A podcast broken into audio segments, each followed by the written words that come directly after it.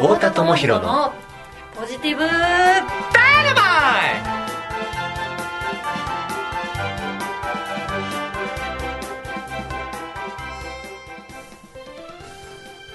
こんにちは太田智博です。こんにちは池田光一郎です。第3回目です。今日も光一郎さんよろしくお願いします、はいよろしくお願いします。まあ、早速ね、はい。えー今日のゲストの話にそうですね。慣れたものでもう早速ゲストの話方のね紹介に紹介に行けますからね。はい。ええ感じでご紹介をお願いいたします。今日のゲストは、はい、えー保育者養成のプロコンサルタントの勝木由紀さんに来てもらってるんですけれ素敵ども、な方にね来ていただいてうん。本当ありがたいことありがでございます。たいですよね,、はいこうね今回はねちょっとゲストの話がちょっと長めなんですけれども、うん。長いのには理由があって。あるんですか？勝木由紀さんの濃い人生がねぐっとそうだ詰まってる30詰まってる。ギュッと詰まってますからね、うん。語り尽くせないけども。そこにね魂をぐっと込めて。込めて。話をしてもらったので、ね、そうですか。わ？あまあ濃いよ。濃いね。ただ濃い濃いって言うとね、まあ何が濃いんやって話になるので。そこ気になる。ちょっと説明お願いいたしまはーいまず勝木由紀さんはね自立した女性として、うん。心理カウンセラーとしても活躍されてた方ですし、ん。その中のまあ前半はね勝木さんの人生体験を語ってもらってるんですけれどもす人生体験、うん。なるほど。もともとね、うん。こうすごくこうあのお姉さんがおられてすごく仲良くされてたんですけれども、うんうんうん。ね、でそのお姉さんが、うん。まあ、あることきっかけで亡くお亡くになられて亡くされて、うん。でそれから、まあ、仕事もね全部自分一人で自立してされてるんですけれども、うん。やっぱり一人で抱え込んで、うん。全て自分でしなければならないっていう思い込んでうん。ずっとやってこられたから、うん。その一人で抱え込んでやってたがために体も壊されて仕事もできないぐらいできなくなるぐらいうん。ぐっとこう落ち込まれた人生もどん底の状態にねこううん行かれたと。でその体験からうん。ね今は保育者の養成プロとしてすごく活躍されてるんですけどもどうやってそのどん底の体験からうんどん底の体験を乗り越えてうん。今に至るのかっていうところが今回のゲストトークの聞きどころなんですよね。引きどころですねこれがう後半のところにグッと入ってますから。もうインパクトバコーンといきますからね。うわ。もう人生から学んでることをねあのシェアしてくれてますからもうすごい大事な話ですよね。ですごい勝木さんもうん。そこに対してかすごい感情がこもってるので、そうですね。音声を聞いてくれてらっしゃってる方もねちょっと今僕噛んだけれども 音声を聞いてくださってる方。落ち込まない。そこで落ち込まない。聞いてくださってる方にもすごく学びになりますからね。なります。いや剛君もね学ぶ姿勢はね誰にも負けてないと間違いないです。思うんですけども、あの第1回の放送でなんか歩きスマホやってる自分、はい。情けないなって思ったと思うんですね。そうですね。穴落ちちゃったからね、もううん、穴落ちたじゃないですか、うん。歩きスマホやってたらね、もうどん底のはい。穴経験したでしょ。経験しました。もうこれは歩きスマホもこれ一生せへん。俺はもうこの人生決めたと。なりましたねあの日には運命決まったんじゃないですかね。うんうんだからうんもうあれ以来はね歩きスマホないですからね人生の中に。いや実は僕もう本当にこれ昨日なんですけど あの足まさぐねったんですか？ちょっと待ってちょっと待ってちょっと待って、はいちょっと待ってちょっと待って、はい。これは大事な放送なんです、うん。僕たちはうん。見本にならないといけない、うん。みんなの見本にならないといけない。歩きスマホをもうやらないとあの日に決めたのなら学んでいないといけない。それなのになんでしょう？歩きスマホをしてたら 足ぐねった。思いっきりね。聞きましたが皆さんこの人歩きスマホリピートしてます。穴に落ちてあの時本当にもうやめようと思ったのに心底もう一回やって足ぐねって、うん。しかも結構重症であの今足引きずって歩いてるんですよ右足。うんうんうんぐらいの重症なんですけどね、バカだなまあまあこれもねさっきはもうねプロデューサーのね、うちのプロデューサーはもうちょっと体メンテナンスしてくれるプロなので、うん。もうメンテナンスしてもらって今してもらって歩けるようになりましたけどね。なったけどね、学んでなかったんか。そうですねまあね僕はちょっとねそういうところがね もっと学びをしろとこう天からのメッセージがあったメのかなとッセージ来てますね。思ったんで、うん。もう剛君もねその勝木さんうん。今からねお話しいただくゲストの方のね話をちゃんと聞いて、はい。あこれちゃんと学ばなあかんなと、ね。学ぶ姿勢もすの大事だなと思った方がええかもね。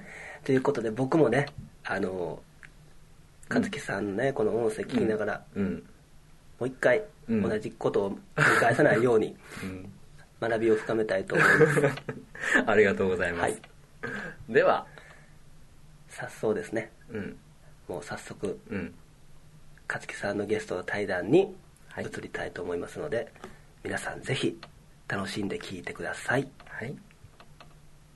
はい、えー今日のゲストは保育者教育と育成の第一人者保育者育成コンサルタントの勝木由紀さんに来てもらってます。勝木さんよろしくお願いします。お願いします。お願いします。じゃあ早速なんですけども勝木さん今やってる活動についてちょっと話をしてもらってもいいでしょうか？はい、えー私は、まあ、資格としては、まあ、学校心理士臨床発達心理士という資格を持っておりまして、えー現在は私立の幼稚園さんのところにですね月1回、まあ、もしくはそれちょっといろいろなんですけれども、えー巡回いたしまして、で先生方の、えー研修とかですね、保護者のカウンセリング。であとは、まあ、ちょっと発達障害とか、まあ、いろんなね、様々な、えー特性を持ったお子さんっていらっしゃるので、そういった方の支援で、えー巡回したりしております。ありがとうございます。あの和樹さんね全然話ちょっとそれるんですけどめちゃめちゃエレガントですよねあありがとうございます。あのこれ音声聞いてる方はね音声だけではちょっと残念なんですけれどもすごいこうオーラというかなんかあの最近もすごくいいことがあられたみたいで気分も上げられたようでね、すごいいいオーラ出てますよね。あありがとうございます。はい。感じるので僕もなんかそのオーラを感じてすごく気分が良くなってきたので今日はいい感じで楽しく話をね聞かせていただけるんじゃないかなと思うんですけれども。そうですね。なんか成熟しきったね、先生とか、大騒ぎでしたわね。ちょっとね、あの、調子に乗ってしまいましたけどね。はい。すいません。うん、じゃあちょっとね、早速ちょっと深く話聞いていきたいなと思うんですけども、はい。で今は保育者のね、こう、はい。育成の仕事をされてると思うんですけども、そこに至ったちょっと経緯もね、いろいろちょっとお話を聞かせていただきたいなと思うんですが、まあ、もともとはあの小学校のちょっと先生に、まあ、なりたいなっていう、あの気持ちがありまして。で、まあ、学生時代から塾講師したり、まあ、あの不登校の子どもたちでいるんですよ。そういった方の支援とかボランティアとかもしてたんです。でそういったこともあってあのある市のですね教育センターの教育相談員ということで8年間、まあ、学校に行けないお子さん、まあ、発達障害いじめられてるなどなどのね学校教育現場での、えー保護者のカウンセリング子どもたちとちょっと向き合ってきたみたいなのもありましてでその傍らにですね、2003年から私立の幼稚園に巡回するというキンダーカウンセラー事業っていうのが始まりまして、でそこでね、あの幼稚園現場に行くことになりまして、今13年かな、になります。はい。そうかなりもう、その業界でいうとベテランというか、キそうですね。まあカウンセラーになってもう17年目ぐらいなんで、はい。だ今はねなんかすごくこうねなんていうんですかね、こうオーラというか雰囲気というかすごくいい感じだなと僕は思うんですけれども、人生の中でやっぱりね長年こうやって仕事ずっと続けられると、で苦しい時もあったと思いますし、そういう話も聞いてたんですけれどもやっぱりそのなんていうんですかね今はねこうやって育成とかされててすごくいろんな方に元気を与えてるという勇気を与えられてると思うんですけども、勝木さん自身はその人生の中でやっぱり、なんていうんですかね、こう逆境を乗り越えたとか、ここは苦しかったなとかこの体験があったから今があるなとかいうそういうことってやっぱりあったりするんですかね経験そうですね。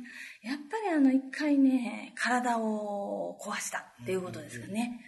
もう右半身が痺れてきて、はいはい首から猛烈に痺れてきて、もう動けなくなって、もうやる気も気力も何にもなくなったんですよ。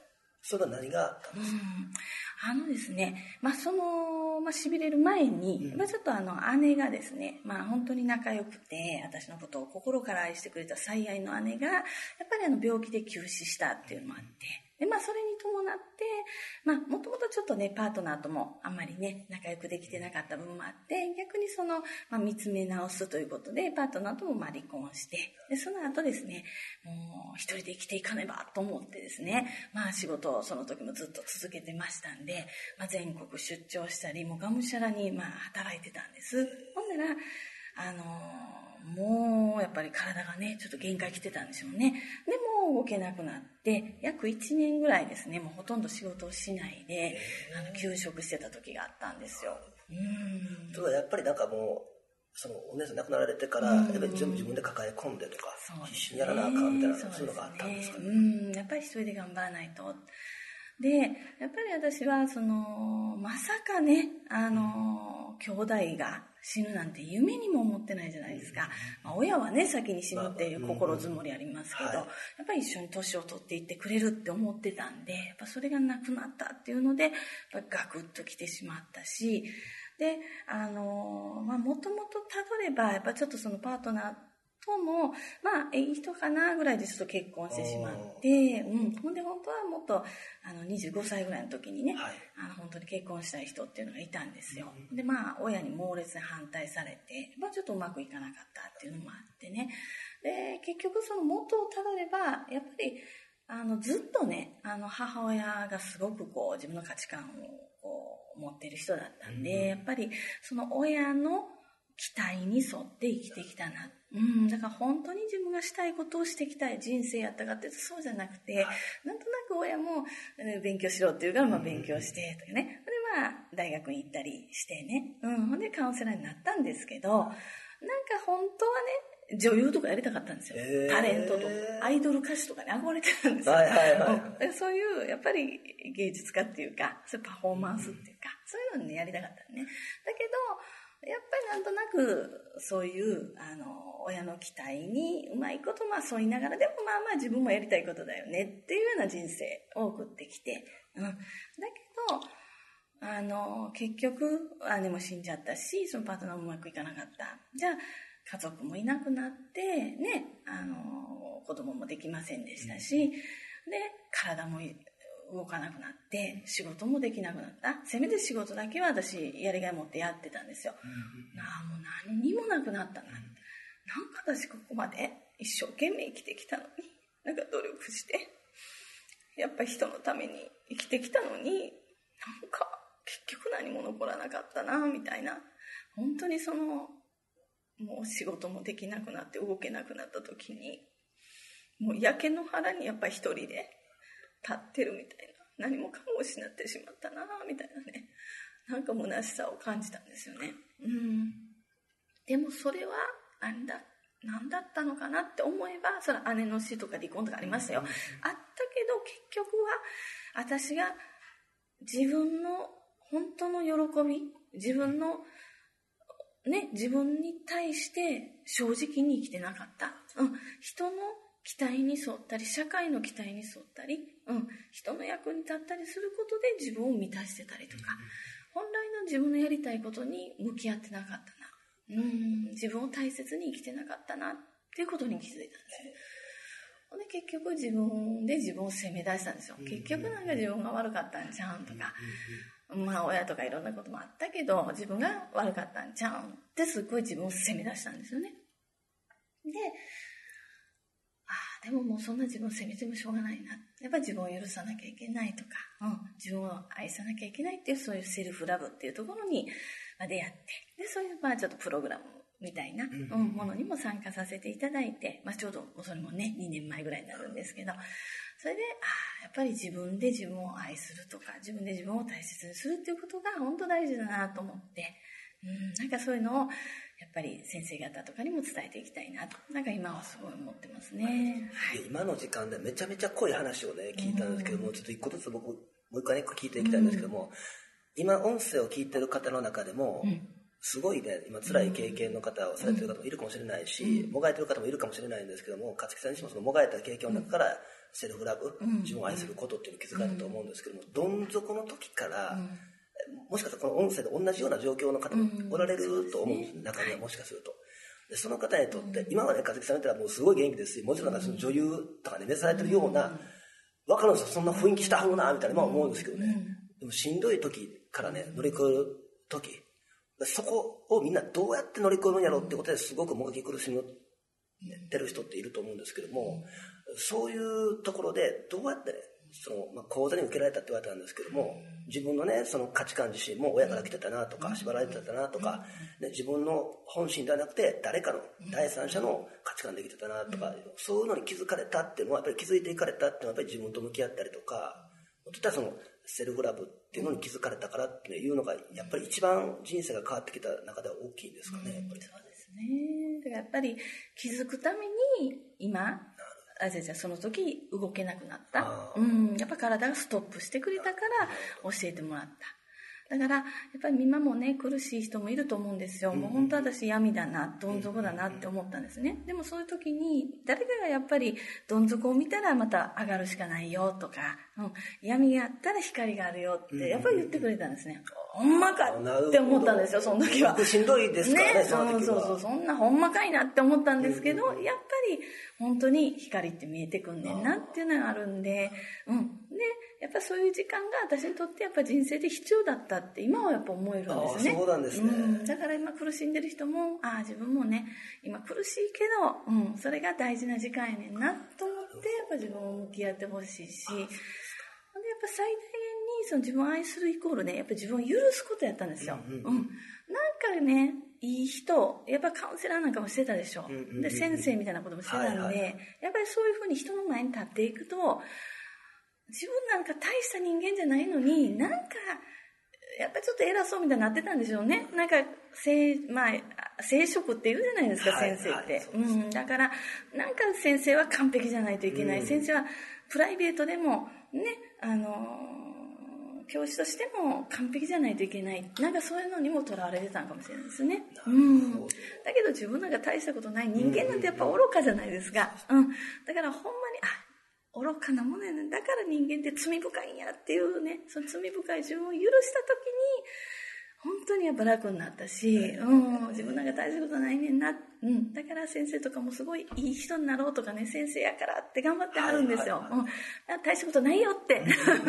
間違ってもいいよって。うん、失敗してもいいよ。そこから学んで、うん。自分も完璧じゃないから子供も完璧じゃないって思えたら、子供のありのままを愛せると思うんですよね。うん。だからそういう先生をどんどんどんどん増やして、うん。子供もいいとこもあってもいい。ね、あの、ダメやなって思うとこもあってもいい。そういう凸凹な子供を、うん、子供たちが、あの、ダメなとこもあるけど、俺らこれでいいねん、みたいな。うん、そういうふうな子供を増やしたいっていう気持ちですね、今。うん。今もうめちゃくちゃ伝わりました。もうありがとうございます。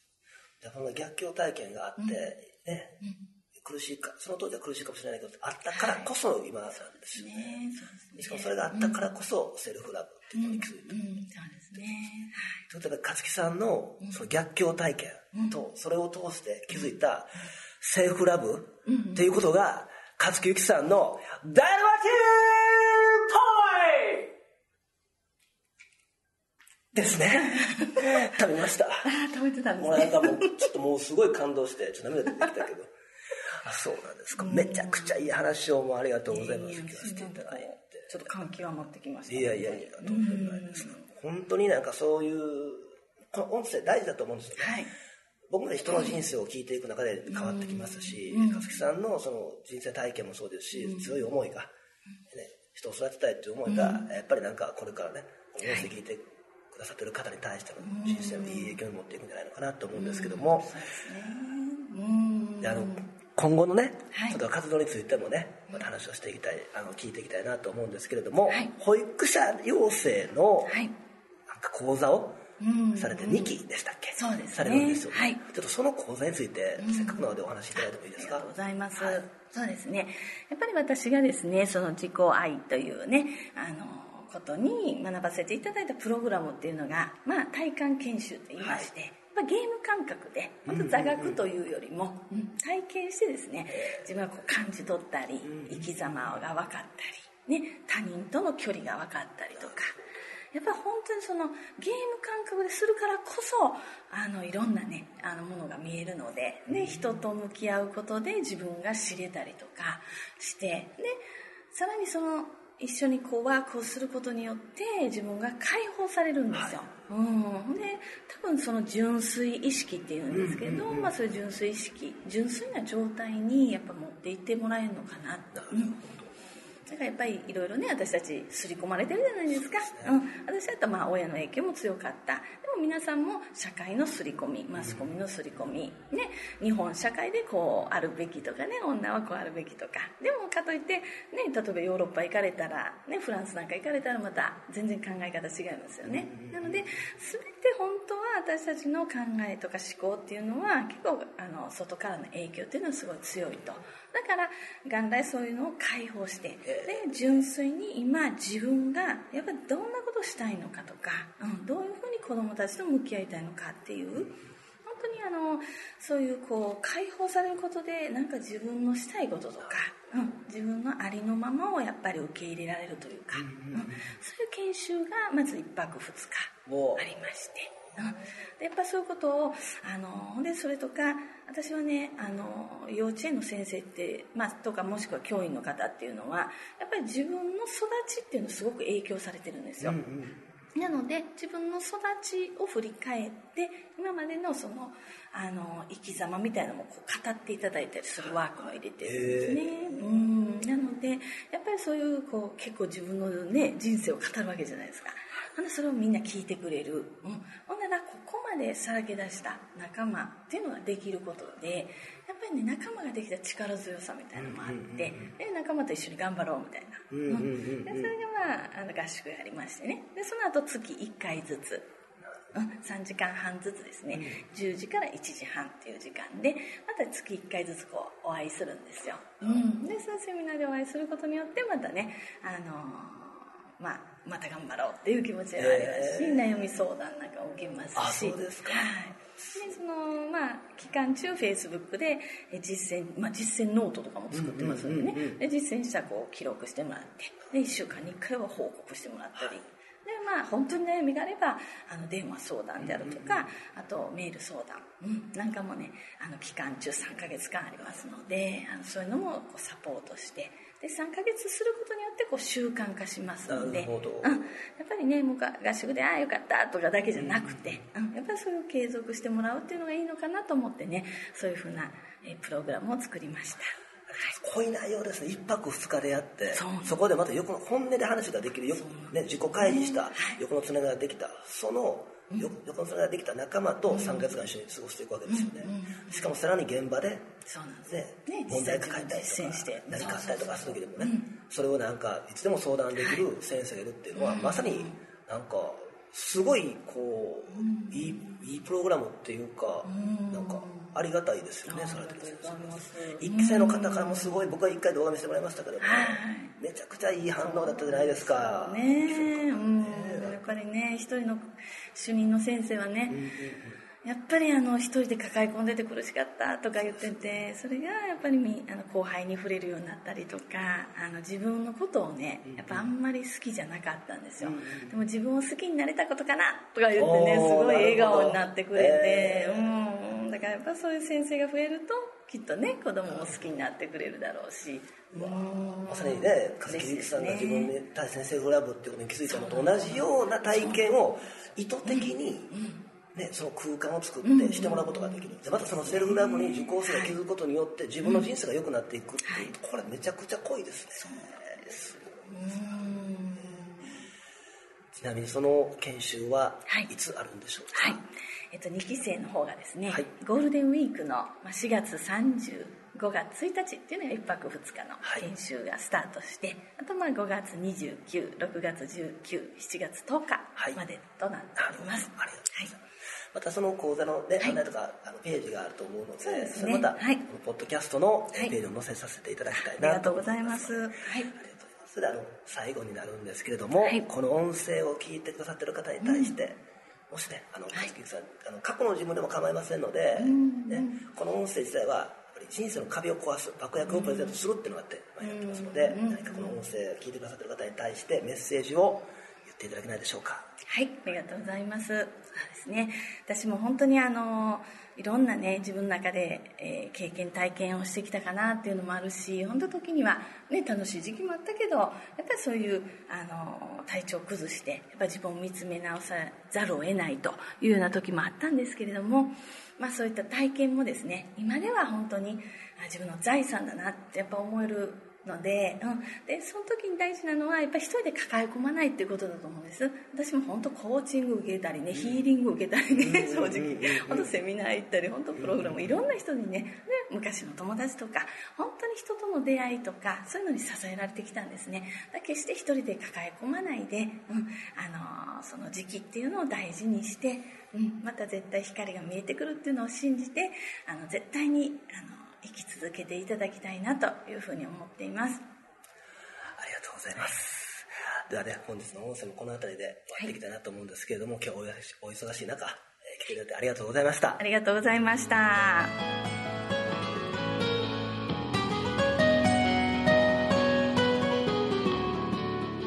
はいはい、最後まで聞いてくださってありがとうございました。ありがとうございました。長い音声でしたけども。そうですね。でも勝木さんの、うん、あの実行愛のところいいですね。いいですね、うん、やっぱりセルフラブ、うん、とっても大事なところで自分を愛すること、それを知ってから人生が良くなっていかれたので、やっぱ大事なんだなと思って。うん、ね。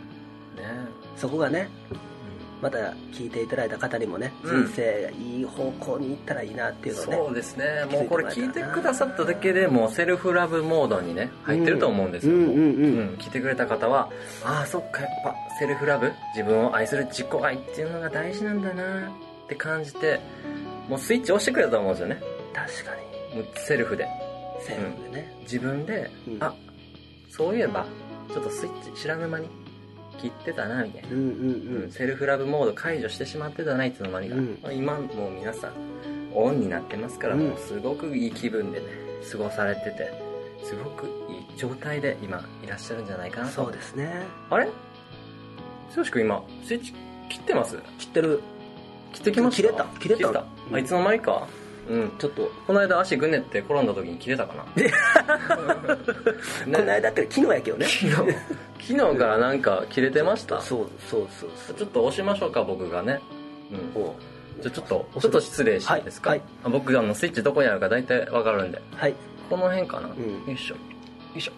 ピセルフラボード！うん。そうそうそうそうそう。あそれそれそれ。あええ感じやわ。ええ感じ？どうどうどうどうどう？いやめっちゃもうなんかもう、俺しかやっぱり、うん、俺やろみたいな、うん、何事も俺やろ、うん、いいね。セルフラブ愛かな。いいね。うん。いいね。こんな感じで、うん、今いい調子なんで、じゃあ早速次回のね、うんうん、ゲストの話もこのままの調子でいいですか、このままの勢いで紹介もうしちゃいましょうか。次回のゲストは、今ここを生きてる遠山美恵さんに来ていただきます、そうだそうだそうだ。今ここを生きてる。ね。今ここっていう言葉ってもう流行ってますけど、うん、具体的にどういうことなのかっていうことがやっぱりわからない、わからないですね。けど遠山さんは、もう今を生きるっていうのがどういうことなのかっていうのをもう体現している方でそう。その秘訣を教えてくれるんですよね。そうですね。具体的にもそれをね実践してきた人なんで、うん、そうか。だからもうなんか聞いたらもうもう幸せだって言ってましたとにかく今この瞬間生きることが幸せ、うん、今ここに存在してることが幸せだ、うん、この当たり前のことがすごく幸せに感じるってね、うん、思ってたんですけどね、思ってるって、ね、言ってくださってねすごいいいなと思ってすごい参考になるんじゃないかなと思って、ね、うん。まあ、例えばね今を生きれない瞬間って、まあ、あるじゃないですか、まあ、例えばセルフラブモードが解除されてる時とかね、すごいきついな。スイッチオフ。ピッ。やっぱりもうえー、この音声聞いてくれるかな今こうやって撮ってますけど、うん、これちゃんと聞いてくれるからみんなにどうした？めっちゃ落ち込んでる、うんうん、なんかこの間も自分のねじなんか自虐ネタ第1回目の言ったけど、うんうん、なんか穴落ちたとか、うんうん、なんかねお金なくなったとか、ネガティブなこと発言する、うん、あれ聞いてなんかちょっと大丈夫かなみたいな俺なんか評価めっちゃ落ちたんちゃうかなとか、またこんなこと言って周りから責められたらどうしようとかね、結構思うし、うんうんなんかこれ音声撮っててほんまに意味あるんかなとか俺これやるとかやるスイッチオン。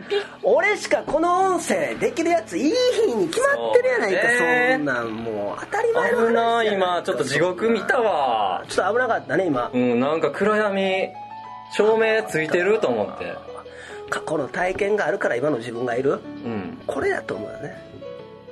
ね今この瞬間生きてますよ。今楽しいもん。今楽しまんといつ楽しむって話。スイッチオフピッ。やっぱりなんかほんまにこんなんで大丈夫かな？スイッチオン俺しか嫌よ！ええな。ええな。やっぱスイッチあるね。ありますよそんな遠山さんはもうこれがスイッチオンの状態でずっと生きてるっていうことですよね。そう。わそれはなんか参考になりそう。なりますよね。うん。だこれどうするのかな。ずっとスイッチオンの状態セルフラブモード、うん。切れることないですかね。すごいですよねそれがだってさちょっと嫌なことがあったらうん。切れるじゃないですか普通だったら。そう。オフみたいな。そうそうそうそう。それがずっとオンの状態になる。なるんですね。そんな方法があるんだ。僕だったらね昨日足ガリってグニれましたけど スマホ見ながら。うん、それで切れてましたもんねさっきね。う。んだそれをまたねモードオンにしたらすぐグッと入りますけども、そうかそうかどんなになう、うんそうどんな状況になっても、うん。どんなことが起きたとしてもうん。スイッチが切れない。生き方切れない。それをね次回はもう話してもらいますから。あ楽しみだそれは。ね。はい。楽しみだよ。皆さんに楽しみにしていただきましょう。そうですね。はい。ということで、次回はねはいゲスト今ここを生きる東谷美恵さんに来ていただきますのではい。次回の音声も楽しみにしておいてください。はい。じゃあ小一郎さん今日はこの辺りではい。終わりにしましょうか。ありがとうございました。はい。それでは皆さんありがとうございました。はい。さよなら。さようなら